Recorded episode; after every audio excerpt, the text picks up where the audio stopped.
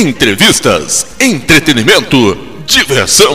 Xadrez Piraí, o seu lugar é aqui.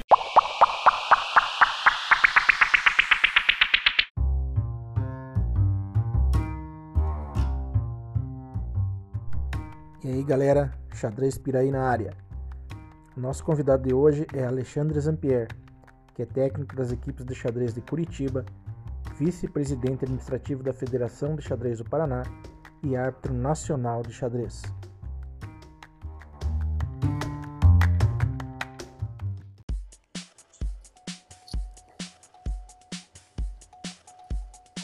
E aí, Alexandre Zampier, tá me ouvindo bem?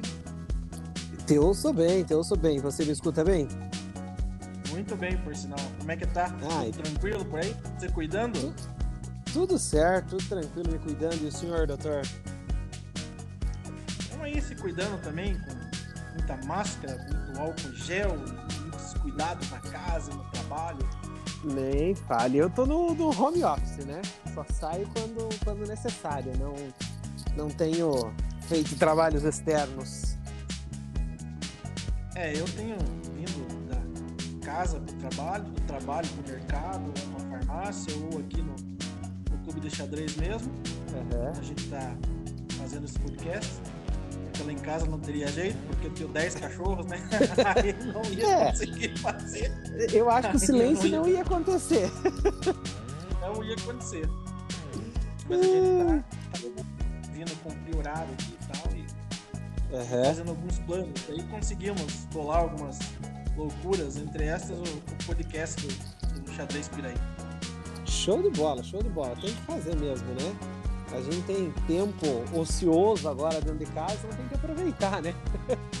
Conseguir fazer tudo que, tudo que, que é bacana. E o xadrez permite que a gente faça isso, né? Então temos que aproveitar mesmo.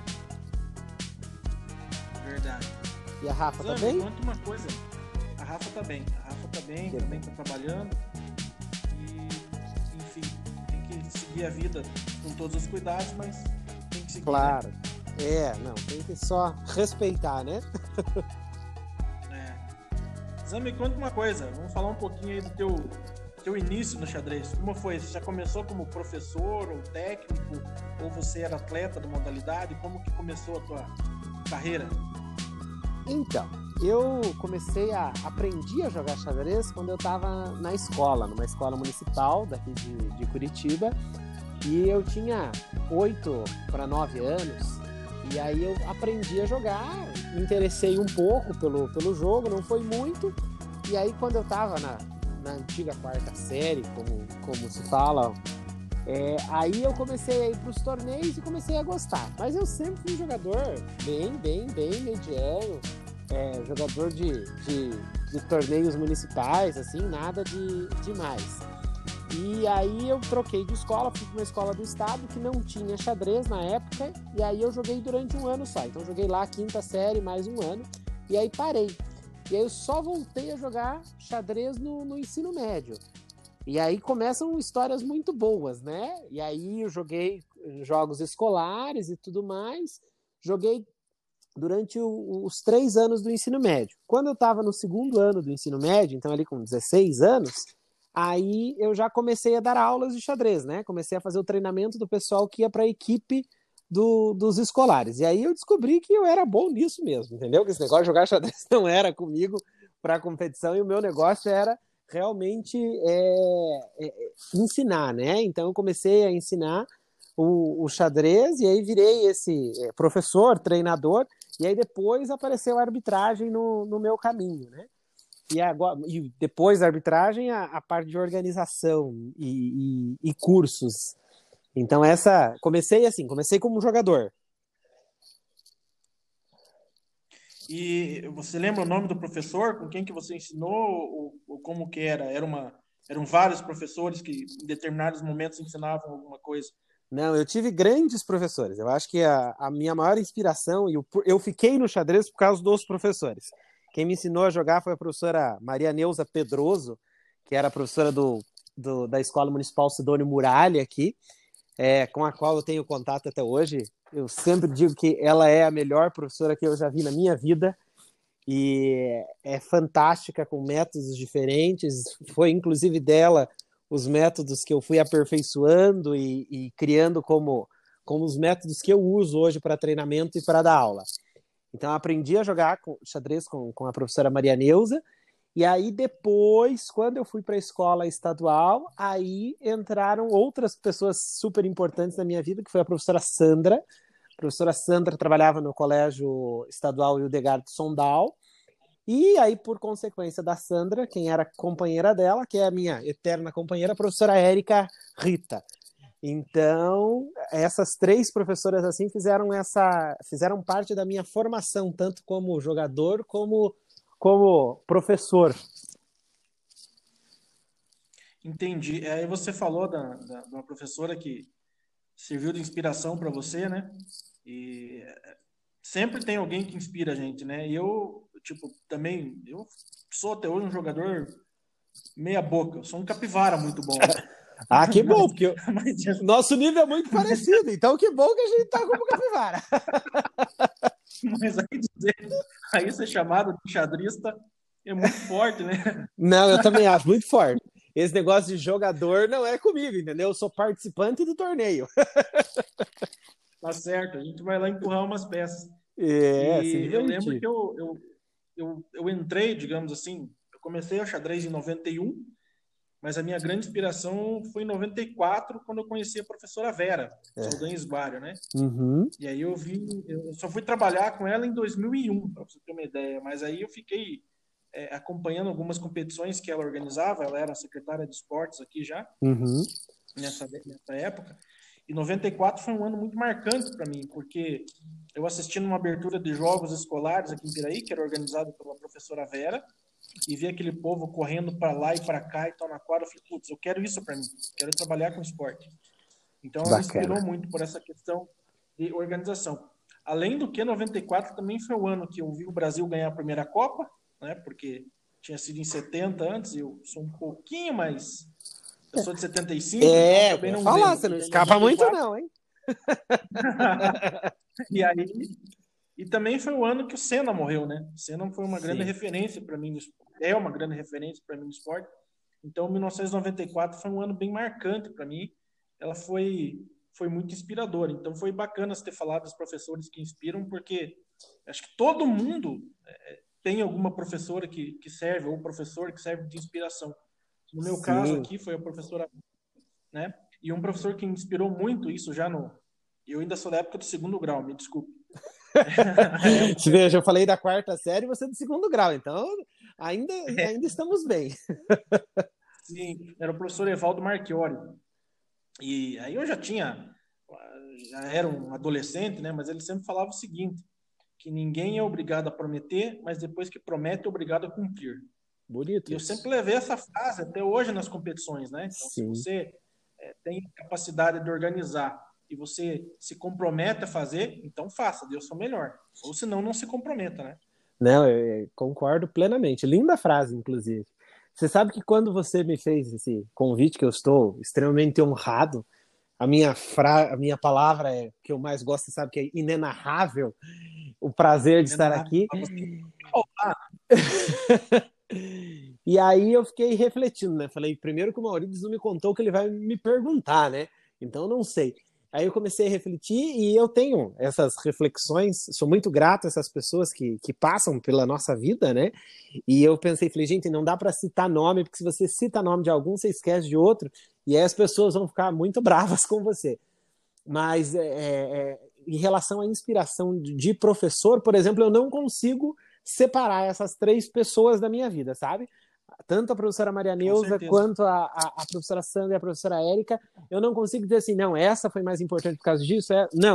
Então as três têm assim um carinho é, é, é, gigantesco, gigantesco, porque uma me iniciou a jogar xadrez, outra me fez voltar e me mostrou algo da organização que a, que a Sandra tinha quando ela foi, ela foi para a secretaria do esporte, então ela organizava os jogos escolares, então ela mostrava é, essa outra face e a Érica, que é. A Érica, todo mundo que me conhece sabe que eu sou apaixonado por trabalhar com essa mulher, né? A gente trabalha junto aí não quero entregar a idade, assim, mas faz muito tempo. Já, já passamos dos 12, 13 anos trabalhando juntos aí. É, é uma, é, é uma professora que eu, eu realmente gostaria de trabalhar muito com ela, porque eu, eu desconheço alguém que tem alguma coisa que desabone para falar da, da Érica. Sempre falo muito bem da Érica. Uma pessoa muito correta, uma pessoa que trata todo mundo muito bem. Né? Ela até quis me dar panqueca uma vez. Toda vez que a gente vai comer panqueca, é. a gente lembra de você, inclusive. Por que será? Né? Não, Mas, é. Então são pessoas adoráveis. Eles mostrou pra gente, né? É. Que, que, que, a gente conheceu e conviveu. Outra pessoa aí de Curitiba que eu tenho uma grande consideração e ele sempre que eu questiono ele, pergunto algumas coisas, ele sempre prontamente me responde, o professor Wilson Silva, né? Que é um, é um monstro da, da, da, da neuro linguística e do que for com relação ao nosso cérebro. De tudo, de, né? tudo, de tudo. É uma pessoa que eu, que eu, admiro muito, uma pessoa que, de certa forma, é, me inspira é. também, com certeza. E o, o, Wilson é curioso, porque a minha história e do Wilson se cruzam também. E é fantástico. Wilson é, é uma pessoa fantástica. Ele não precisava ter, ter nenhuma letra antes do nome dele, né? Não precisava nem ter o PHD para a gente, em 15 minutos de conversa com o Wilson, você fica encantado. E, e é mas ele já deve ter uns 5 PHD Nossa na frente do nome. senhora, eu acho que a gente tem que chamar ele de PH já, porque não, não, não, não dá mais para chamar pelo nome dele. Mas o, o doutor Wilson é muito bacana, que a minha história do doutor Wilson, não sei se, se eu posso falar, posso aproveitar e emendar, porque o Wilson vem com uma outra grande inspiração, né? O Wilson vem com uma outra grande inspiração e, e o meu caminho do Wilson se cruzam há muito tempo atrás o Wilson era mestre ainda, olha, veja como, como eu sou antigo nesse negócio. O Wilson era mestre e o Wilson. e o Wilson estava fazendo a, a, tese de doutorado dele. E aí ele precisava de, é, é, de crianças que jogassem xadrez, né? Para fazer a pesquisa. Então ele precisava do, da, a, dessas crianças e entrou em contato comigo para fazer na, no colégio onde eu trabalhava como voluntário, que era o próprio colégio Hildegard, que eu trabalhava. Então, terminei o terceiro ano ali, eu já antes de terminar o terceiro ano, né, no segundo ano do ensino médio, eu já estava é, dando aulas como voluntário, e aí passei o terceiro ano inteiro, e aí continuei um ano depois, ainda que eu saí do colégio. E nesse um ano, aí o Wilson apareceu para fazer essa pesquisa de, de doutorado dele. Então, as, a, a, os, os, pesquisados, né, é, os indivíduos pesquisados pelo Wilson foram da escola onde eu dava aula. Então foi muito bacana essa, essa nossa, nossa relação de, de sem qualquer troca no sentido de, de querer alguma coisa, e eu pouco conhecia ainda o Wilson, já tinha, claro, ouvido falar, já tinha trabalhado com os livros dele, mas pouco é, tido contato com ele. E aí, quando ele vai fazer a pesquisa de doutorado dele na nossa escola, que nós nos aproximamos bastante, aí somos hoje amigos, e, e é muito bacana, nossa relação começa ali. E o Wilson é o cara que abriu todas as portas é, que eu não tinha aberto ainda com o xadrez, né? Então, olha que curioso, o Wilson me indicou para trabalhar na escola onde eu trabalho até hoje. Então, eu fiz recentemente 11 anos trabalhando como professor de xadrez do Colégio Sion e foi uma indicação do, do doutor Wilson. Então, a partir, o Wilson dava aula no, na faculdade do Sion e aí me indicou para dar aula de, de xadrez é, no Colégio Sion e que eu estou até lá até hoje. Então, fazem 11 anos. E também o Wilson, ele estava dentro da, da Secretaria de, de Cultura, ele está dentro da Secretaria de Cultura, mas ele tinha um pé no esporte. E e, e aí ele me indicou para assumir a equipe de Curitiba dos Jogos da Juventude. Então, os dois grandes caminhos aí como treinador e professor foi o professor Wilson que, que me indicou e me, me abriu essas portas. E o professor Wilson está na, na, nesse colégio lá do Sion até hoje? Não, hoje, hoje o, o, Wilson ele é funcionário da, da, da, Prefeitura de Curitiba, né? Ele trabalha na Fundação de Ação Social Nossa. e ele está no Clube de Xadrez e ele dá aula em outras duas instituições de ensino superior. Não vou, não, não quero dizer o nome porque não tenho certeza, mas eram duas, duas é, instituições bem famosas de, de ensino superior aqui. O Wilson trabalha normalmente na área de pedagogia. E aí, na área de pedagogia, que, né, que é a formação dele, e na área de educação física, com jogos intelectivos. Então, é bem bacana. Entendi. Você lembra de algum momento marcante que você teve como técnico, ou como atleta, ou com alguns professores que você possa compartilhar com a gente? Nossa, isso é difícil, hein? Isso é difícil, porque a gente vive tantos momentos, né, Maurício? assim, né, dele? Nossa, gente, eu, eu, eu também pensei nessa, nessa pergunta ontem. Falei, Maurício vai me fazer uma pegadinha, ele vai me perguntar uma coisa dessas. E você sabe que eu não consigo definir, Maurício, porque é, é eu tô nessa brincadeira de xadrez são tantas, São emoções, tantas né? emoções, como diz meu amigo Roberto Carlos. Mas eu tô brincandinho, brincandinho nessa, né, nesse nosso nobre esporte faz 21 anos.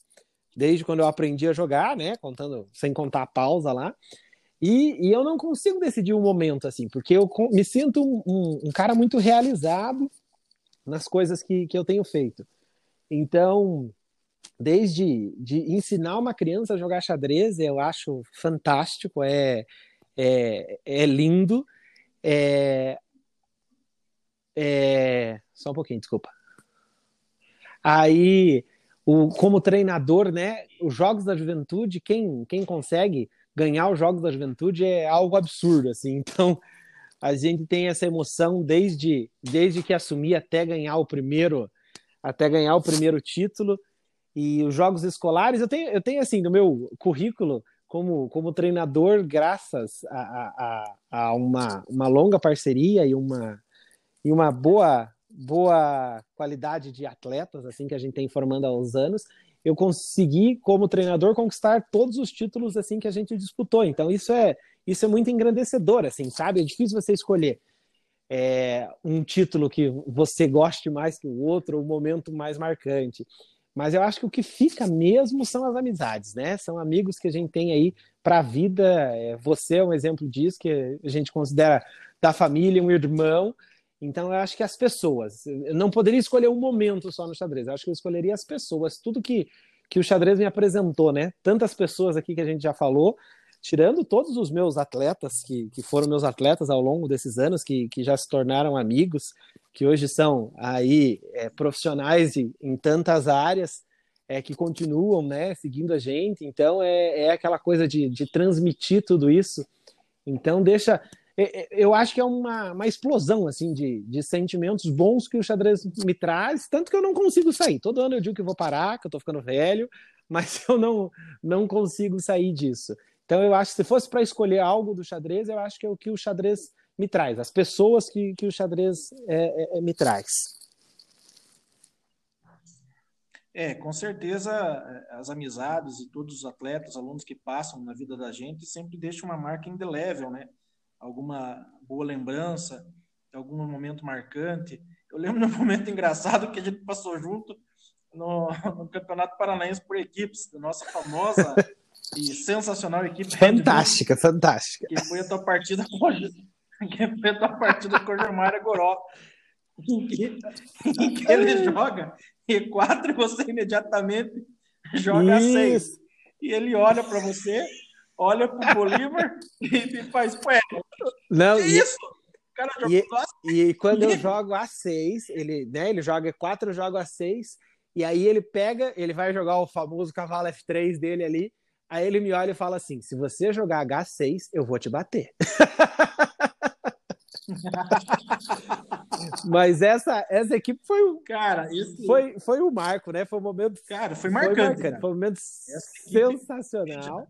Ninguém, ninguém, ninguém dava nada para aquela equipe, porque tinham equipes ali em tese, papel mais forte. Sim, né? sim. E aí, de repente, a gente vai arteiro. É, a gente foi ali, ó, ponto fora da digamos assim, aquela competição. Não, e, e a galera, a equipe. Não, exato. E foi, foi curioso, né? Porque com certeza eu era o que jogava pior da nossa equipe. Então a nossa equipe era é, eu, você. Ah, é eu, você, né? Que, que, o Cluster, o Goles e, e o Pitch, né? O Pitch era o nosso craque do momento ali. e aí eu falei, não, me põe na 1 um que a gente queima ali na 1 um e tá tudo certo, né? E, contra, e, e foi curioso que essa, esse ano foi quando o Jomar jogou, eles fizeram a equipe de... Eu não lembro se, foi, se ele jogar por Maringá ou Paranavaí, que eles sempre jogavam um ano por cada, né? Foi... É, mas ali acho que era. Ali, ali acho que era, por Maringá, Maringá né? Foi bacana. E a gente pegou eles nas três modalidades, né? Foi, foi, foi, foi bacana isso. E eu lembro que foi nessa, nesse match, se eu não me engano, fomos nós que puxamos eles, né? Porque por alguma coisa do acaso Sim. nós estávamos em primeiro e nós puxamos eles. E aí eu falei, pô, mas eu vou jogar na mesa, no, no match 1, na mesa 1 contra o MF, é lógico que eu vou jogar uma coisa diferente, né? Mas foi Sem muito dúvida. divertido. Até eu lembro que a Rafa me mandou esses dias o vídeo, ainda tem aquele vídeo, o famoso vídeo quando eu jogo a 6 contra o Jomar. Você quebrou a preparação. Eu imagino, eu imagino que ele deve ter ficado assustadíssimo. Eu lembro que a gente jogou, a gente jogou acho que as duas últimas, as duas últimas rodadas eu não lembro direito. Eu acho que uma, acho que a penúltima rodada a gente jogou contra a equipe do Sunier e que é fortíssima. Acho que não sei se eles foram campeão eles ou foram... vice. E eu lembro a gente perdeu de 3 e eu ganhei Isso, do Iridium. Uh -huh. Nessa ele entendeu aquela defesa Pirk, ou Pirt, né, e 4D6. E eu fui com tudo para cima, vou empurrar essa tinha usada para mim. Uma hora pode ser que dê certo, né? a gente jogava naquela época ali, não, não que não tivesse, mas pelo menos a gente não jogou com relógio e, e acréscimo. A gente jogou com os relógios é, raiz. Uma né? hora. E eu enrolei. Exatamente, não. É. é. Eu acho que o Soninha gostou muito, porque eu já estava muito. eu fiz um lance qualquer lá para confundir. E aí ele pensou um pouquinho demais naquele lance que não tinha nada a ver. Ele acabou é, perdendo é, tempo. Não, mas e eu não sei. Esse ponto acho que acabou fazendo falta para ele, ajudou a gente é, bastante. Não, e eu acho que na última rodada a gente uma equipe feminina, se não me engano. Então, eu não, não, não tenho certeza. Talvez é que a gente jogava as três provas, né? O rápido, o relâmpago e o, e o convencional. É. Talvez tenha sido a equipe de São José feminino. Rodada. Talvez. Não sei, eu, leio, eu sei que eu, eu, eu, lembro que eu joguei na última rodada, por equipe eu joguei com a Daiane Ornes. E eu lembro que até a gente comentou que eu, eu ia de brancas. Né? Eu falei, ah, vou jogar E4, ela vai jogar defesa Alequino. E aí a gente preparou qualquer coisa, mas acabou dando certo. Eu acabei ganhando um peão na abertura e acabei segurando. E ela acho que ela não gostou muito, porque é, 60 de frente com um patinho. Mas lógico. Ganhar, né? mas, aí, repente, mas, mas, você imagina, Maurício, a nossa consegui. equipe, a hora que a gente sobe no pódio em terceiro, é lógico que tem alguma coisa errada. E tinham equipes boas, né? Não foi assim, ai, não tinha ninguém, vocês ficaram em terceiro. Claro. Ficaram em terceiro e em último. Não, não foi assim, né? Tinham equipes boas. Não, não. Tinha equipes boas. E, e, assim, eu esperava sempre o fim do ano para jogar o uhum. Paranaense por equipe. Sempre esperei. Era um torneio. Claro, a gente foi marcante esse terceiro lugar nosso, é, mas principalmente porque era uma competição assim que realmente era, era como se fosse uma É muito divertido, né? né? entre a galera do. Foi, muito foi. divertido. Muito divertido. Formato cansativo, mas você acaba. Você acabava se adequando e você estava lá aquele fim de semana para é, xadrez. Não, é, era muito bacana. Foi, foi uma época que, enquanto, enquanto ficou, né? Foi, eu acho que foi uma época super bacana, assim. Foi muito, muito gostoso de, de, de participar, né? do, do Paranaense por equipes. Quem sabe aí essa, essa nossa conversa não, não gere frutos bons para o Paranaense. Com certeza. Você estava falando do Juventude, que é muito bacana ver o Juventude, e eu, além do Juventude, eu gosto muito dos abertos e tal, mas o Juventude realmente é, é a cereja do bolo, né? E nos últimos anos sempre, sempre tá ali o é, Ponta Grossa, São José, Curitiba, Piraí, e sempre aparece uma outra equipe que acaba surpreendendo, né? Paranavaí também sempre tem, tem boas equipes, né? Participando, é. mas realmente quem, os jogos assim que a gente espera o ano para participar são os jogos da Juventude. Então, particularmente eu gosto bastante. É um dos jogos que, realmente eu mais gosto de, de, participar. Eu tenho algumas convicções e algumas consciências assim, sabe, Maurício? E eu nunca me propus aos jogos abertos porque eu acho que é um nível muito acima tanto como, como jogador, que não, não faria diferença alguma eu estar jogando ou não, como Bai ali ausente, né? Como Bai presente, aliás. É, mas quantos treinos. Fase, fase bônus, fase bônus, exato, exato. Tem, tinha que ir para ganhar de mim, né? Mas tinha que ir. É, mas nem quanto treinador, porque não é. Aí eu acho que o buraco é bem mais embaixo. E aí, quando eu estava na minha formação como treinador, eu coloquei na minha cabeça que, que o, o juventude seria o meu limite, né? Então, eu trabalho com jovens até 18 anos, é, é o meu limite. Eu trabalho com jovens até 18 anos, claro, depois que eles passam, ali a gente continua, cria um vínculo muito bacana, um vínculo de amizade, mas eu não trabalho mais com aula, com treino. Então, eu paro realmente nessa fase. E eu gosto muito de jogos abertos, eu acho os jogos abertos encantadores, assim, tive a oportunidade já de coordenar os jogos abertos, de arbitrar muitos jogos abertos, então é, fico muito feliz, assim, penso, vejo que, que, que muitos frutos do que a gente gera no Juventude vão para os jogos abertos, isso me deixa super orgulhoso, assim, a, a equipe de, é, é, de Maringá, de São José, que, que tem ganhos femininos nos últimos anos, né, tirando o ano passado, que, que Ponta Grossa, mas nos anos anteriores eram tinham uma base muito forte que eram as minhas equipes aqui do Juventude, né? Então eu respeito muito jogos abertos, mas os jogos da Juventude realmente são a minha paixão. É, até porque você tem um, nível de, de, nivelamento muito diferente. Jogos abertos você pode trazer um GM, vamos, supor, vamos mostrar o Jaime mesmo. O Jaime vai jogar. O Jaime, para um jogador normal, é muita diferença um GM para um jogador normal, para nós que entendemos de xadrez, sabemos que é muita diferença.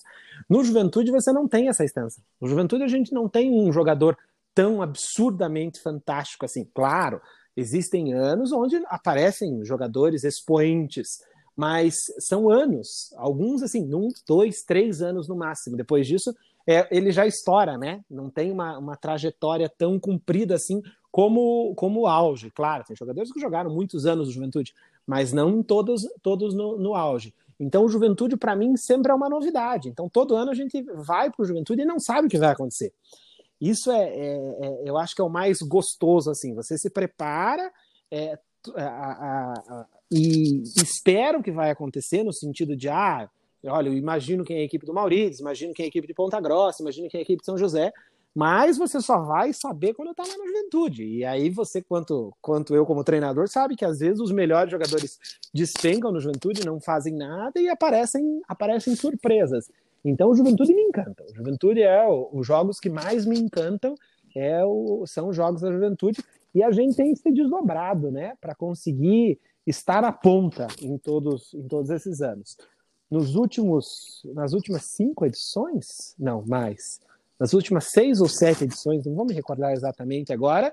Ano passado foi a única que nós não estivemos, aqui em Curitiba, né? Não esteve no pódio no final, nos dois, no masculino e no feminino, nos dois naipes. Mas a gente tem, um, tem feito assim um trabalho muito sólido e conseguido muitos pódios, né? Conseguimos ali é, um tetracampeonato feminino seguido, eu acho que foi, com certeza, é, quando fizerem um levantamento disso, é do Juventude vão mostrar ali que eu acho que Curitiba deve ser a única tetracampeã seguida, talvez Campo Mourão, não é. sei se Campo Mourão foi ou o Paranavaí. Eu acredito que no feminino, acho que vocês realmente fizeram essa. Não que no masculino não fizesse, mas eu me refiro a esse. É, o seguido, eu acho que o né? seguido né? que é o. Acho que talvez. O, o diferente, assim. É, acho que talvez. Acho que talvez Londrina, né?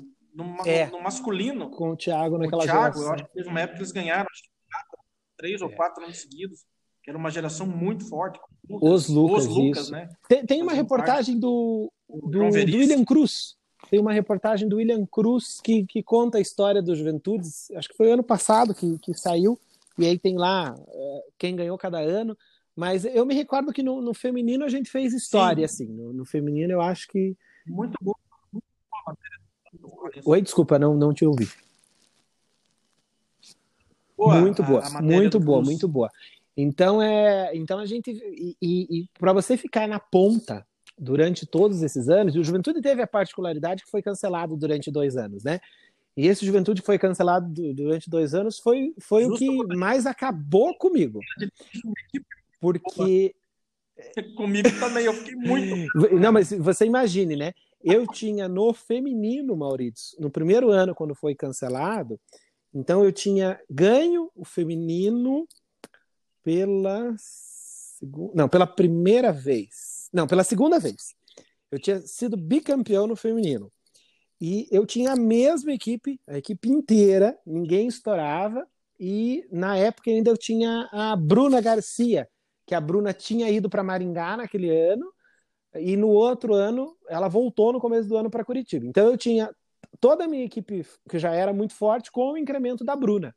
Então a, nós éramos super favoritos para aquele ano. Para aquele ano e para o ano seguinte, que elas não estouravam. Sim. Então eu tinha dois anos ali de, de um favoritismo absurdo. E no, no masculino, ah, os meus meninos tinham sido terceiro aquele ano. Tinham sido terceiro, que é a geração hoje do nosso menino popstar, o Álvaro, né? É a geração do Álvaro. O Álvaro, ele tinha ah, sido sim, terceiro. Sensacional. É, o Álvaro, era o Álvaro, David, o Alan, o Bruno, o Caio. Então era uma geração muito boa que tinha sido terceiro e foi curioso, porque aquele ano que foi São José que ganhou com, com a equipe do Gustavo, do Robson, e, e aí eles meio que desmanchavam, porque o Robson estourava, o Douglas voltava para Piraí, né? Que você emprestou o Douglas. O Igor, aliás, né? O Igor, não o Douglas. Foi o Igor ou foi o Douglas? Foi o Douglas mesmo, né? Douglas. Acho que foi o Douglas. É, então foi, José foi o Douglas. E aí voltava, então eles iam ter um, eles iam ter um trabalhinho a mais e a gente continuava na ponta ali. Então foram dois anos assim que me deixaram muito tristes. No feminino, talvez aí sim eu tivesse feito todas as maiores histórias possíveis e impossíveis, né? Porque aí a gente parou esses. ganhou dois anos, parou dois anos e ganhou dois anos de volta, né? Então talvez fosse aí um hexacampeonato, porque nós tínhamos muitas condições. Muitas, muitas é. mesmo de, de, de, ser, de ser campeões. Não, é, com certeza ia ser, ia ser uma proeza. E, mas então. Eu lembro que. Eu lembro que no masculino a, a rivalidade muito grande era naquele ano, apesar de, de, São José ter ganho, mas ali a rivalidade era muito grande, Ponta Grossa e Londrina, né? Que eles vinham de, de conquistas é. masculino. No feminino, eu acredito que ficou ali, era sempre Curitiba, São José. Não, não. O, o, o, feminino, Maurício, o feminino a gente quebrou uma série fantástica de Campo Mourão e Paranavaí. Campo Mourão com o Arthur. Verdade. O Arthur, que, que, que, se ele escutar isso, quero que ele escute, porque o Arthur, eu já elogiei ele muitas vezes. Para mim, o Arthur e o Iano, do outro lado, são os dois treinadores fantásticos do, do, do nosso estado. É, eles entendem de xadrez como ninguém. São, são duas pessoas assim fantásticas, o Arthur, o Arthur e o Iano. O Arthur eu que seja o maior vencedor dos abertos, né? É, não, o Arthur tem um histórico fantástico, fantástico. E então a, a, série era Campo Mourão e Paranavaí, Campo Mourão e Paranavaí, Campo Mourão e Paranavaí.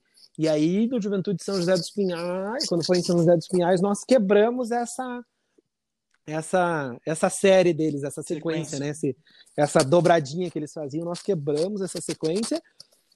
E aí conseguimos ser, ser tetras seguidos, e aí foi foi bastante é, é, recompensante, assim. E no masculino eu demorei mais, olha, no masculino, então eu tô à frente de Curitiba desde 2018.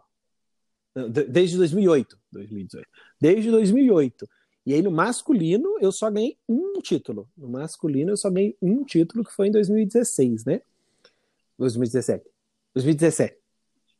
É, mas ainda foi feito, porque é muito, muito, é muito parelho, né? É muito difícil muito. ganhar tanto no, no não, é, é, é absurdo. A gente fala assim, é quem, quem não, quem não conhece, quem não está dentro do Juventude, e não digo nem dentro do xadrez, pode estar dentro do xadrez, mas não está dentro do Juventude, é, não sabe a disputa que é. Porque você diz assim, ah, vocês ganharam quatro não vezes, ou você pega o histórico aí, é, sempre estão girando dentro dessas cidades. Gente, é muito difícil, é muito difícil. O último Juventude que a gente ganhou no feminino, é, a gente ganhou por meio ponto no geral. Meio ponto no geral, quando fazem mais de mil pontos, a gente ganhou por meio ponto no final. Então é, é muito, é muito parelho. Muito, muito, muito parelho.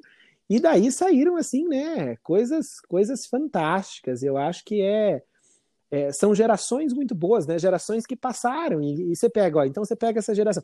Quando eu comecei com, com Curitiba que eu assumia, a, a nossa geração era uma entre safra. Então era muito difícil, eles eram muito fortes, o interior era muito, muito, muito forte. Eu tive atletas é, que aí foram suas, por exemplo, a Jaque, né? A Jaque Gimini, hoje a nossa portuguesa, Jaque Gimini, está lá em Portugal, né? É, Mas a Jaque é. foi, é, foi nessa minha primeira, na minha primeira equipe, a Jaque, a, a Jéssica, a Drica, e era muito difícil, era muito difícil. O dos meninos, então eu tinha é, o Janderson, eu tive, tive o Marco Sunier, o filho do Sunier, o Nemeth e o Paulinho, que me acompanharam durante muitos anos também na, nas equipes, que não estouraram, mas era muito difícil. Você chegou, você chegou a ser técnico de equipe quando não, não. o Choma jogava ou não? Não, o, Cho, o Choma é de idade parecida comigo, né? Eu não, não sei exatamente a idade, mas acho que talvez o Choma seja mais velho. Porque eu assumi a equipe de Curitiba, eu tinha 17 anos. Então, teoricamente, naquela época, eu ia fazer 18 no fim do ano, já não podia mais jogar, né? Hoje em dia que se pode jogar com 18, mas naquela época não podia jogar. Então, não, o Choma já não estava. Eu acho que o Choma é um pouquinho mais velho. Então, eu não, não cheguei. Nem ele, nem a Juliana. Os dois já não, já não estavam mais na, no Juventude. Então, a gente. Por isso que eu falo, o Curitiba teve esse grande, grande auge no Juventude ali, e aí caiu nessa na entre safra e não porque os jogadores eram ruins, não, muito pelo contrário, os jogadores eram muito bons, tanto que tem é, tanto que tem resultados individuais fantásticos, a gente teve boas participações assim no, no Juventude, mas era muito difícil. E aí a gente tava assim, né, Maurício, você me conhece, é, sabe que o meu estilo de treinamento é muito diferente dos outros. Então, até que esse meu estilo de treinamento pegasse é, engrenasse, fizesse as gerações, é, demorou. Então eu fiquei cinco anos em Curitiba para ganhar o primeiro título, né? E aí depois que, que consagrou, e aí a gente tem ficado na, na, nas cabeças, né? Mas é, são, são, são histórias muito boas, né? Hoje eu sou muito amigo dos meninos que foram lá, uh, meus atletas no, no começo, né? E claro, tem atletas que, que tem por muito tempo, né? Por exemplo, a Giovana. A Giovana jogou 700 Juventude, né? Eu brinco que quando, quando a Giovana saiu, a gente ganhou o último título, que foi em 2016, se eu não me engano. Então, quando a Giovana estourou, acho que ela jogou sete Juventude, brincandinho, assim. E eu até falei, falei, eu não sei se eu consigo escalar a equipe sem você, Giovana, porque você sempre esteve nas minhas equipes. Então é, é muito bacana, né? É por isso que eu digo que as pessoas, as pessoas ficam, né? Ficam conosco e a gente traz muita coisa boa. E dessa, toda essa minha nostalgia, mas chegava aos jogos abertos, né? Então você pensa, os jogos abertos foram campeãs dos jogos abertos já, Bruna, a Kim, a Tainara, todas elas, a Giovana mesmo, né? Todas elas estavam nas minhas equipes, né? Giovana foi campeã com a gente. Isso. E todas elas é, estavam nas minhas equipes de juventude, né? Então, é, eu trago essa boa herança aí, é, muito por mérito delas, claro, não por, por mim, mas estavam na, na, na minha equipe. É, então, é, é muito gratificante isso, né? Ter todas essas, essas jogadoras. Eu acho que o xadrez feminino é muito diferente do masculino, né? Muito, muito, muito, muito diferente. Então, que o atleta do feminino consegue sair do juventude e disputar os jogos abertos, é, frente a frente, do masculino não consegue, né? Então, o, o feminino, assim, é, é, muito bacana. Então, serve de inspiração, né? É muito bacana. Eu, eu entro todas as segundas-feiras, eu entro para ensinar a movimentar as peças, e aí, à noite, no, às terças e quintas, às sextas à noite, eu vou lá para o topo da cadeia, né? O topo do, dos Jogos da Juventude, lá em cima na, na pancadaria. Então, é, é muito prazeroso isso, né? Como a gente consegue se movimentar bem dentro do, do, do xadrez, né? É. é, tem esse bom trânsito. Meu Zan, Deus. eu preciso te perguntar isso. Quem, quem idealizou e de onde surgiu o grito de guerra de Curitiba nos Jogos você, você pense, é, eu fui, eu saí da curva, né? Então eu fiz, comecei a fazer economia na faculdade, fiz três anos de economia e parei. E aí eu fui para educação física. E me encontrei na educação física. E, e uma das áreas da educação física é a psicologia do esporte, que é fantástica. Se pudesse, hoje faria acho que mais cursos nessa, nessa área. E você veja, eu, eu cheguei naquele momento ali, quando a gente cria o grito de, de, de, guerra, que foi em. Nossa, eu tô perdido nesses anos já. Foi em 2018, né? Que os meninos ganharam. Acho que foi 2018. 2018. 2018, acho que foi o e, primeiro. E a gente chega ali que a gente não, é, não tinha sido campeão, tinha sido terceiro é, nos anos anteriores, e eu precisava, de alguma maneira, é colocar algo a mais neles. E o grito de guerra é algo super interessante, né? O grito de guerra em si, não o grito de guerra que, que nós criamos, mas o grito de guerra em si ele é encorajador, né? É, você fala, todos falam uma voz só, então todos ficam fortes. E o, o xadrez é muito psicológico, muito, muito, muito, muito, muito psicológico, né? Então, eu tive pensando, falei, gente, eu preciso criar alguma coisa nova. E aí surgiu a ideia de um grito de guerra. E foi bacana, porque na época eu tinha as duas militares, as gêmeas, né? A Carol e a Jennifer, que eram militares. Eu falei, gente, o negócio é o seguinte: eu tô precisando de um grito de guerra, tô pensando em umas coisas aqui. O que, que, qual, o que, que vocês gritam na polícia? Então eu fui investigando e na, e, na verdade, virou uma grande brincadeira, porque aí eu me inspirei no 300, né? Do, do Espartanos lá, e aí veio o Curitibanos. E a resposta do Haru também vem do filme do 300. Segredo, isso não pode contar para ninguém, tá bom? Mas aí vem da vem disso, né? E aí você tira ali naquele momento aquele Haru e claro, quem está de fora não escuta o que a gente conversa dentro da, da roda. No momento que a gente faz aquele aquela roda, aquele círculo ali, é, a gente deixa para fora só o Haru, né? Só aquele, aquele grito, aquele Curitiba no fim, que é para você espantar todos os seus demônios e suas ansiedades ali, mas na roda a gente conversa antes, né? Então, é, vem, vem frases de, de, de, grandes esportistas. Eu gosto muito de frases de grandes esportistas, do Senna, do Jordan. Então, vem frases ali para inspirar, e aí vem uma, uma fala minha mesmo, no sentido de, de encorajá-los, e vem aquele último grito para que você se sinta motivado. E é bacana. E aí eu, eu, eu falei, vamos, vamos experimentar isso do relâmpago. Se der certo, a gente continua. Senão a gente para com isso e, e, e deixa quieto. E aí eu lembro que a gente fez isso, eles foram. E aí um atleta, o Lucas Mileski até, o Lucas Mileski não jogou o relâmpago, ele falou, sabe, Ali, depois que a gente fez esse game, me deu até vontade de querer entrar e jogar. falei, então é isso. Então a gente vai continuar, vai continuar, porque deu certo. E fomos felizes, né? O grito, o grito de guerra chegou à primeira posição do pódio. Eu lembro, eu é, lembro dessa. É, você estava perto de mim, não estava quando ele veio, quando ele veio falar. Então é. Então foi ali que. Falando ainda juventude. Não, não, foi ali que foi, eu tive essa grande. Falei, não, então é, é isso mesmo. Então vamos, vamos continuar que eles se sentem mais fortes, né? Eles sentem uma equipe e, e realmente é uma, uma coisa de inspiração de guerra mesmo, né? O filme dos 300 eu acho fantástico, né? A história, que são 300 contra um super exército. Então, ali no Juventude, nós somos o quê? 12? 12 contra um super exército do, do Paraná, né? Faz todo sentido. vamos, vamos ver né? que, que, que as pessoas possam usar como forma produtiva. Ninguém pode gritar no Juventude que já é meu, já está instaurado, assinado em cartório. Existe, eu acho, é, o, que eu, o que eu acho bacana assim, no Juventude é que algumas equipes ficaram, acabam sendo marcadas, né? É, Curitiba aí, agora tem o grito para ficar, o de guerra.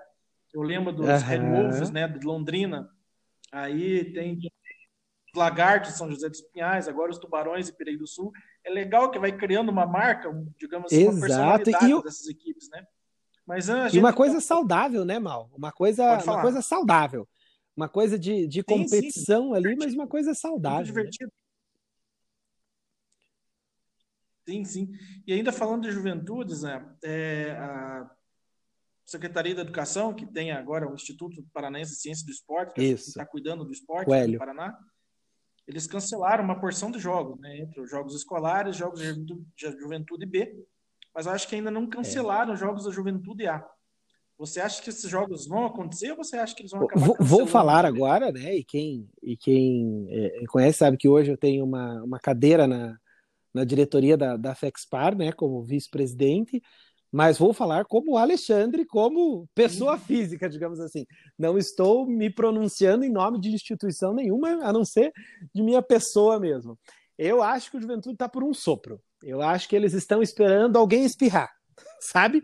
Não no sentido de doença, mas sabe quando tá tudo assim, uma, uma pena cai e aquilo desmorona? Eu acho que os jogos da juventude estão por, por um fio. Por um Sim. fio, eu acho que. Eu, eu acho, eu, eu tô surpreso, na verdade, que eles não cancelaram ainda. Eu acho que. Eu também fiquei com essa. Eu fiquei, eu fiquei é, surpreso. Eu... eu falei, bom, mas cancelaram o B? E eles vão manter o A. Eu não, não sei, mas eu acredito que é. eles vão acabar. É, eu tenho conversado bastante com, com o Álvaro, né? Eu e o Álvaro temos essa, essa parceria nos últimos anos. É, e a gente também está nessa, nessa expectativa, assim, que eu acho que, que, que o Juventude está por um fio. Eu acredito que não vai acontecer. Eu acredito que não vai acontecer. Fico muito, muito, muito feliz se acontecer, mas eu acredito que não vai acontecer, até por esse movimento que a gente está previsto para voltar em agosto, né? As atividades das escolas, que é um grande desafio nesse momento, porque não basta dizer assim, vamos voltar. O, o, o, a questão é como voltar, é né? Assim.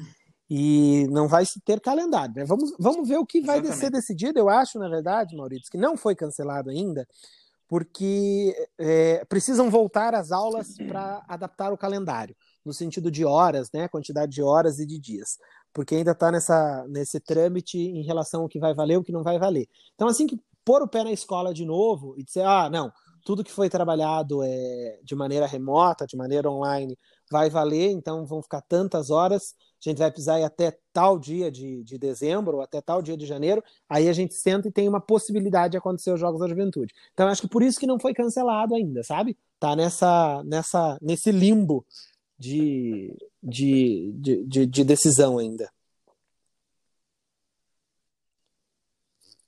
É. Zan, deixa eu te perguntar, mas para a gente quase finalizar, quase finalizar, acho que eu falei para você que você tinha que me cortar, porque senão nós íamos você ficar prefere... o dia inteiro falando. Você prefere o Zan técnico, o Zan organizador ou o Zan coisa, né? Você sabe que antes de eu tô, tô parecendo o, o, o, claro, em uma versão bem pobre, bem pobre, bem pobre mas o, o Mário Sérgio Cortella, né? Que você pergunta a vírgula, eu quero contar o texto inteiro antes. Mas é, sabe que no comecinho lá, quando a gente estava, né? Eu era é, ensinando as crianças na escola, treinando as crianças na escola, e aí veio o Wilson, e a gente conversando, e o Wilson falou: Olha, é, eu aprendi com o Jaime que uma hora a gente tem que decidir o que quer fazer. Uma hora você vai ter que decidir se vai ser professor, se vai ser treinador, se você vai ser árbitro, se você vai ser é, um, um, um, estudante, né? É, você vai ter que decidir. E porque não, não dá para abraçar tudo. E eu pensei naquele momento, falei, ah, Wilson, né? Não sei o que você está pensando, não sei o que o Jaime está pensando, mas dá para fazer tudo. E aí o tempo foi passando e a língua é o famoso chicote da bunda mesmo, né? E aí eu vi que não, não era possível, possível, possível abraçar tudo isso. Eu vou lhe falar que eu me sinto muito satisfeito em todas as áreas, sabe, Maurício? É, eu acho que eu estou no momento que eu tenho que parar agora e pensar e começar a refletir e trabalhar mais em todas elas, mas eu me sinto muito, muito satisfeito onde eu cheguei em cada área. Então, na área da educação, tenho muito prazer em ensinar a, a jogar xadrez, ensinar mesmo uma criança que não sabe nada. É, tive recente, recentemente, não, faz uns 5, 6 anos, mais, é, que eu estou palestrando, né? Então a gente tem uma, uma parceria com, com a cidade de São José e com a cidade de Curitiba também, já fiz uh, algumas palestras, uh, onde eu levo como ensinar xadrez, né? Como, como ensinar xadrez. É, então, que também virou uma, uma super paixão, assim, sabe? Falar para os professores e depois ver o resultado, né? Porque depois o professor vai lá no torneio te cumprimentar. Nossa, hoje eu trouxe minhas crianças, trouxe. Nossa, eles estão é, pegando tanto, a gente fez tal exercício, tal exercício. Então, isso é, é, é muito bacana. Abandonei o que eu é, achei que eu pudesse ir também, que era na área da pesquisa, e aí abandonei, não, não tive pernas para correr atrás da pesquisa do xadrez, então é, parei. Ainda tenho um sonho de escrever um livro nessa área de educação, ainda, ainda tenho um sonho. Quem sabe eu escreva. Todo ano eu digo que vou escrever o um livro e ele está na minha cabeça, só preciso de alguém que digite para mim. e, e aí, assim, como treinador, é a, a emoção que um, um, Jogos da Juventude, no caso, né, trazem para nós é absurda. É, uma, é aquele momento ali onde você vai do céu ao inferno, né? Do, do zero a cem ali. E que eu achei que eu tinha perdido isso já, e aí quando a gente vai para os Jogos da Juventude eu falo, ah, ainda gosto muito disso, sabe? É uma última disputa de um último tabuleiro que está valendo muita coisa, então é, é muito gostoso em relação a isso. O que eu acho que eu sou bem pior, o que eu acho que eu sou bem pior em relação à arbitragem e à, e à organização. É, eu gosto muito, é, me sinto muito satisfeito no, no, no, que faço. Tive o prazer de ter pessoas fantásticas na, na, na minha formação. Fizemos muito curso junto, aprendemos muito juntos, eu e você, né? Inclusive tem uma história, né? Que a gente foi passar um carnaval em São Paulo para fazer um curso. Minha mulher até hoje não acredita. E aí então, e ter, ter a organização, né? O Paulinho, o nosso presidente, Paulo Virgílio, com muitas oportunidades e, e, me ensinando muito em relação à organização. Então é difícil escolher, assim, sabe? Dizer assim, olha, Alexandre, hoje você tem que parar e escolher, vai fazer uma dessas, dessas coisas só. Não sei, não sei, não sei mesmo o que eu faria. Como eu te disse, o, o treinamento me dá uma sensação de prazer muito grande quando está nos, nos torneios, né? Você poder é, articular, e eu acho que é o que, o que eu faço de, de, de bem, assim. E a escola ainda é, ainda sou, sou um bom professor, viu? Se precisar de umas aulinhas aí, ensino, ensino muita gente. Sou um bom professor. Não, não consigo me definir assim, sabe? Eu acho que eu fico muito entre treinador e, e professor. Eu acho que são as duas as duas áreas assim que, que, que me deixam mais mais empolgados. Recentemente, então, com essa área de, de, gestão mesmo, né, de gestão esportiva, eu estudei, né, meu TCC da, da faculdade e frequento um grupo de pesquisas também voltado à gestão do esporte. Então, tem entrado nessa, nessa minha ferramenta, né, de mais uma ferramenta aí do, do, do xadrez, mas não consigo, Maurício, não consigo. Você consegue se definir onde você gosta mais? Vou, te, vou devolver a pergunta para ver se você me responde. e eu pego cola. Na verdade, assim, isso foi mais isso foi mais uma provocação, né? Porque na verdade, para nós que amamos para nós que amamos o xadrez, é. é. É, quase que indissociável, né? Você, assim, é, é, claro, eu assim, eu tenho uma tendência maior a gostar mais de ser uhum. técnico por causa do convívio com os alunos e tal. Mas veja, essa arbitragem, organização, quando a gente convive com os amigos, você, o professor Pedro, o professor Amauri, né, os goles, essa galera que a gente convive há tanto tempo, não tem como é. você falar, não, não prefiro estar aqui, ou, ou prefiro mais, ou prefiro menos. É. Realmente é uma situação difícil. E assim, e todas nessas três áreas, assim, eu tive algum, alguns mentores, né? Organização desportiva, professora Vera, eu trabalhei sete, oito anos com ela, que foram sensacionais para minha vida. Como eu sempre falou para ela, é, falei para ela, eu não tive o prazer de ter você como professor em sala de aula, mas você foi uma grande professora de vida para mim. Eu aprendi muito com ela. É, é, as referências que eu tive na arbitragem, o Calheiro, sou um grande parceiro meu, ele me ensinou muita coisa. O Antônio Bento foi uma pessoa muito importante na arbitragem para mim. Mauri Redículo, é, você que eu sempre falo que você é meu braço direito, que aqui eu confio o, o meu notebook, que eu confio o manager sabe? É, é, é, é difícil você é. é, não associar uma coisa com outra, né? Realmente é uma pergunta, assim, talvez que a gente não tenha uma resposta satisfatória, que talvez demande um pouco mais de tempo para você responder, para você refletir sobre aquilo que pesa, porque em todas essas três áreas que, na verdade, acabam indo para o mesmo lugar, a gente teve momentos marcantes e que são relevantes na nossa formação, né? Então, é, realmente é, é, é, é, muito difícil de você conseguir e... separar essa. Mas assim, acho que o técnico, o professor, talvez seja assim e... um pouquinho mais da gente, né? Embora quando a gente care uma organização, a gente também entra ali com 100% para que as coisas, as coisas é, saiam é. sempre da melhor maneira possível. Né? Tô falando isso, estou morrendo de saudade de arbitrando até para o ímpar, porque né? E você sabe que uma coisa que eu aprendi é a, a, a, fazer foi vestir é, uma camisa é, no que eu estou atuando. Então, assim, então quando eu sou professor, eu sou 100% professor. Quando eu sou treinador, eu sou 100% treinador.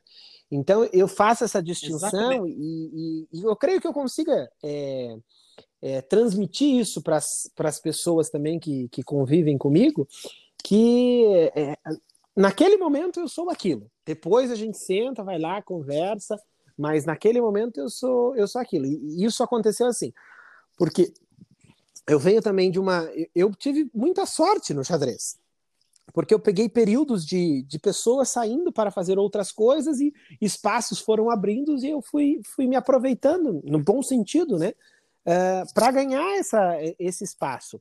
É, e, e aí eu aprendi, desde cedo, então eu tinha a escola, tinha a equipe e tinha a arbitragem.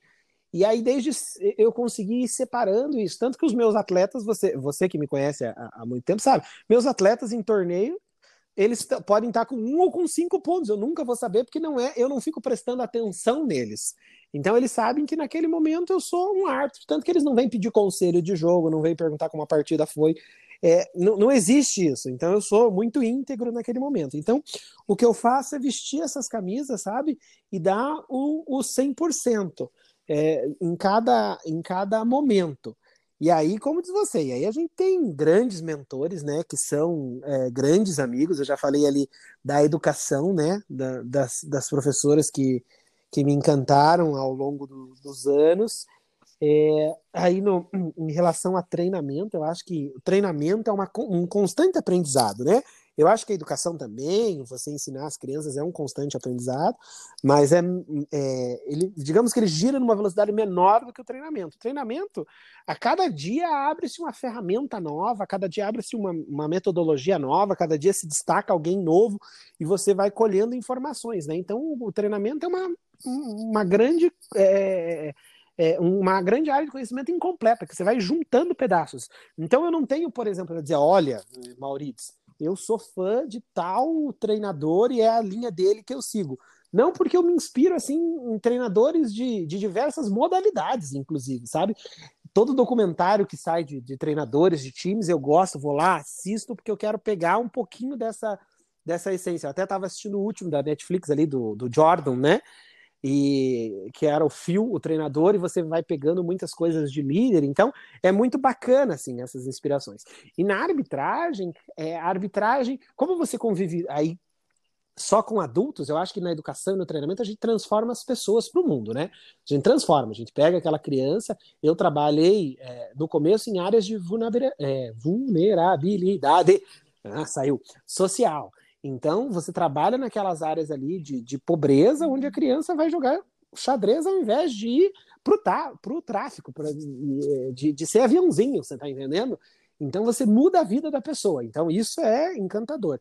E na Sim. arbitragem você tem amigos, né? Você consegue fazer amigos, porque são pessoas, né, já vividas, cada uma com, com as suas experiências. E eu aprendi muito, muito, muito, muito. A gente podia fazer um podcast para cada uma dessas coisas, entendeu? Porque eu aprendi muito. São muitas inspirações. Então, é, a, a, o, o, o professor Amauri Redígulo. É, primeiro que o Amauri é, é uma paixão de amigo, assim, né? Então, o Amauri foi a, a, primeira grande referência que eu tive. Eu tive grandes árbitros é, é, é, ao meu redor, mas a primeira grande referência, assim, que eu colocava num pedestal, eu falei, meu Deus, esse homem, é, principalmente pelo trato com as pessoas. Eu, eu falo para ele toda vez que eu sou, que eu fico admirado como ele trata as pessoas em todas as situações, sejam as pessoas estando certas ou as pessoas estando erradas, ele sempre trata com muita educação, com muito respeito, com muito carinho as pessoas. E eu, eu, acredito que isso faça diferença é, no, no, tratamento com as pessoas. Oi, desculpa. Mesmo quando a gente pede é, ele mesmo dizer não, quando a gente pede ele dizer não. E, então a Mauri te, ele tem esse, desculpa, ele tem só esse, que... esse afeto. Então a Mauri para mim foi a primeira grande referência. Eu fui a primeira vez que eu saí de Curitiba para arbitrar, eu fui arbitrar um a primeira vez não, já já tinha ido algumas vezes, mas o primeiro grande torneio que eu considerei foi os Jogos Abertos coordenado pelo professor Pedro, que o Pedro sabe que eu sempre o elogio, acho que as organizações do Pedro são sempre impecáveis, ele conduz muito bem as, as suas equipes, o ambiente, o, o todo o redor. E eu cheguei e falei para a Mauri, falei, a Mauri, o negócio é o seguinte, eu não conheço ninguém aqui, mas se você respirar e tossir, eu respiro e tusso, porque eu tô seguindo o que você faz aqui. Então, é, o Amauri foi é, minha primeira grande referência. E aí depois, claro, aí fomos agregando, né? O, professor Pedro é, veio logo em seguida com, com a organização, com, sendo o, o, coordenador dos principais eventos, e aí eu tive a oportunidade de, de trabalhar com ele, foi bacana. Porque quando eu fui começar a trabalhar com o Pedro, Pedro já tinha uma equipe que a gente vai formando, né? Quem é organizador de, de eventos vai formando uma equipe mesmo, de preferência. E a equipe do Pedro era redondíssima quando eu cheguei, então era muito difícil você se encaixar numa equipe redonda, né? Você tem horas que você tá, parece que está muito fora, tem horas que você parece que você está atrapalhando, tem horas que você parece que você está correndo atrás do rabo, mas é, aprendi a, a, a, entrar nesse, nesse meio. E eu convivi, eu acho que as diferenças fazem a gente crescer, né? E eu convivi, assim, no auge da diferença entre uma organização do professor Pedro com a organização do Paulinho. Então, que eram é, tipos de comando completamente diferentes. Nem melhor, nem pior, só diferentes. E eu fiquei no meio daquilo pensando se eu queria ir para frente, como eu seria, né? Então é, é, muito bacana, a gente cresce muito aprendendo e hoje eu acho, me sinto muito satisfeito. Antes de eu terminar, deixa você falar do Amauri antes que a gente se perca, senão daqui a pouco eu tô lá em outra cidade já.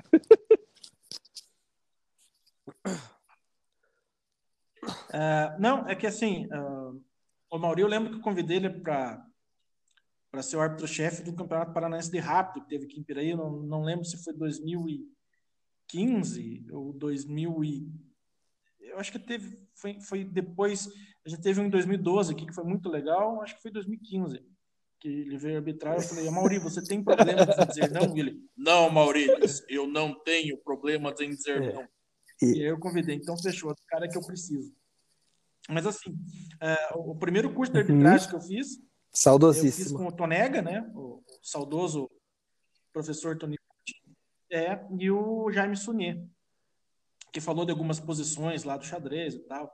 Eu lembro que ele falou até da, da famosa partida que ele jogou com o Kasparov, apesar de ele ter perdido essa partida, mas ele, ele jogou muito bem. Muito, muito bacana. partida realmente é uma partida muito bem jogada. É. eu fiz, eu fiz. Né? Muito bacana. Não, perdão, complete. E aí, depois,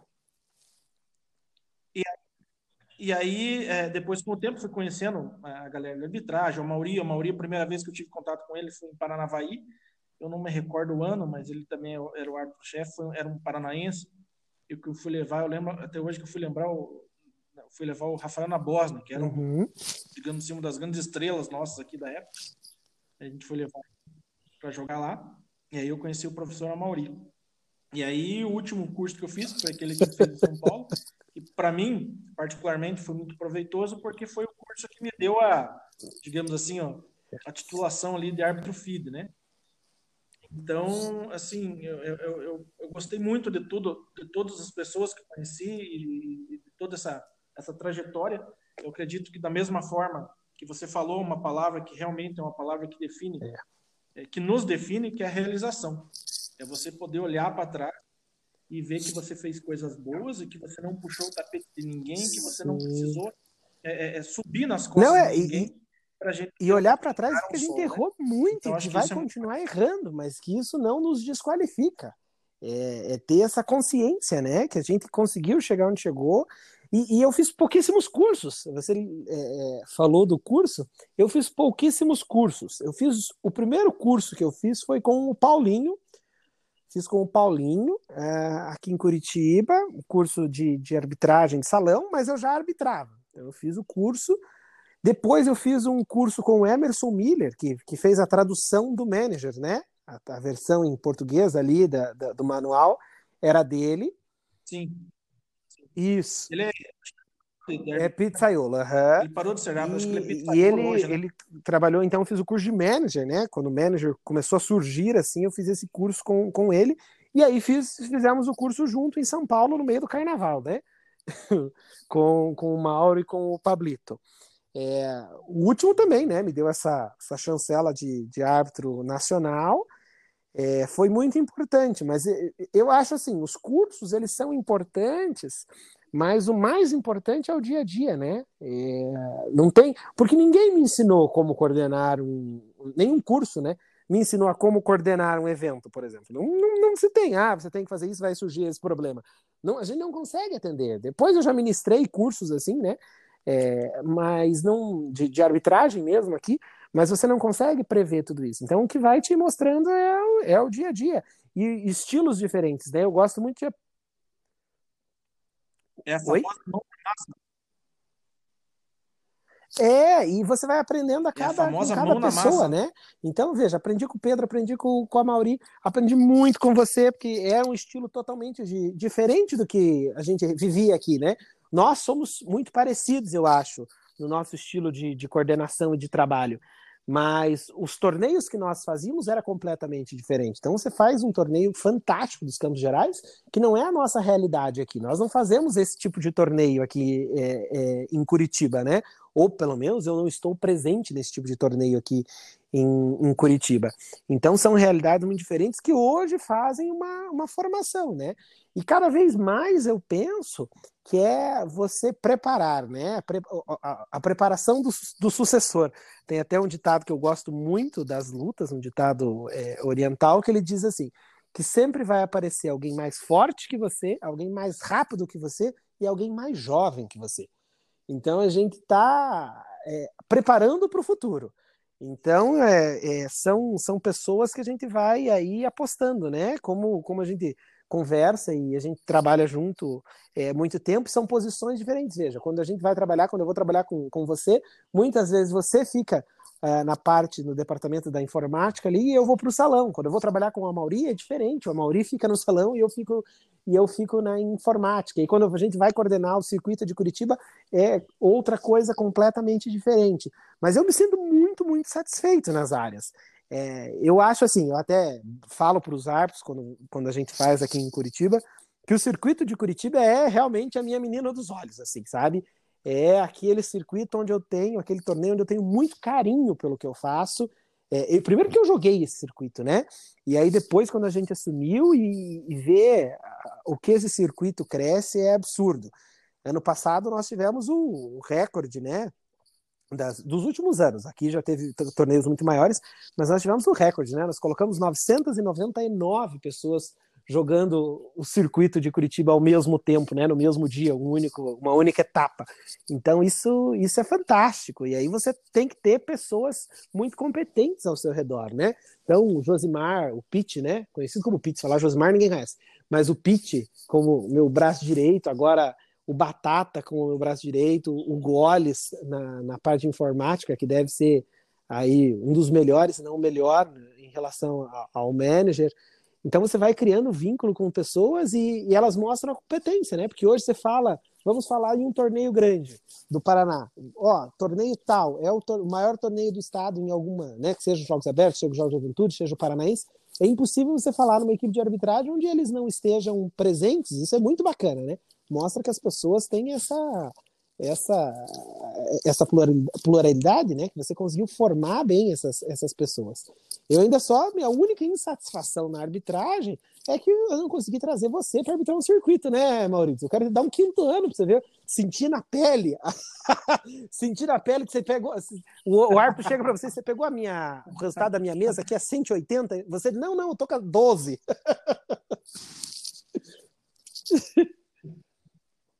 É, mais ou menos. Já comentaram comigo sobre isso aí. Zan, é, eu só queria, então, a gente encerrar, eu gostaria muito de agradecer você pela tua, digamos assim, presença no nosso podcast. É, foi um bate-papo muito legal. A gente relembrou aqui boas histórias e principalmente da nossa, da nossa trajetória como árbitro, como técnico. E queria ver com você se você quer deixar algumas palavras. Imagina, eu que agradeço. Eu tenho que começar pedindo desculpas, porque né, eu nunca, nunca, nunca terei certeza se atingir aquilo que você, que você gostaria. Você deu um milhão de voltas aqui, virou um bate-papo super gostoso. A gente está falando há, há um tempão já, ficou uma coisa muito bacana. Mas é, eu acho que, que, tudo que a gente falou assim são, são coisas muito que tocam muito a gente, né? É, deixo a todos os que estiverem é, ouvindo, primeiro, essa parabéns pela sua iniciativa de estar tá movimentando nessa época de quarentena é, o xadrez, movimentando Piraí. Eu acho super bacana que as pessoas possam ter esse acesso e que todos aqueles que eu não falei o nome me desculpem, é, mas realmente tinha muita gente para falar aqui. A gente tem uma história com, com cada pessoa. É, até brinco se fosse uma uma live se fosse uma live, os comentários das pessoas iam dizer: Nossa, não falou de mim, não falou de, de fulano, então ia ser, ia ser, ia ser bacana. Até minha esposa tá nesse momento aqui olhando para mim, falando: Você não falou de mim. A, a minha esposa, eu consegui convencê-la a esse nosso mundo do xadrez, então, coitada, né? A gente trouxe ela para esse meio também, ela não, não fugiu. E, e hoje faz a, a, coordenação, toda a coordenação de marketing aqui da, da do nosso circuito e, a, e da Fexpar. É, então é só agradecer a você, agradecer a essa oportunidade. Fica o meu abraço a todas as pessoas, todos os meus atletas, todos os nossos árbitros amigos aí, que a gente viveu é, grandes, grandes histórias e que todo mundo fica marcado. Às vezes a gente não tem tanto contato, né? Com as pessoas, o xadrez traz isso de ruim também, né? A gente conhece a pessoa, fica muito amigo, mas a gente perde o contato, não consegue estar pertinho sempre. Mas fica esse só que eu sou um apaixonado pelo xadrez e que vamos continuar firmes e fortes.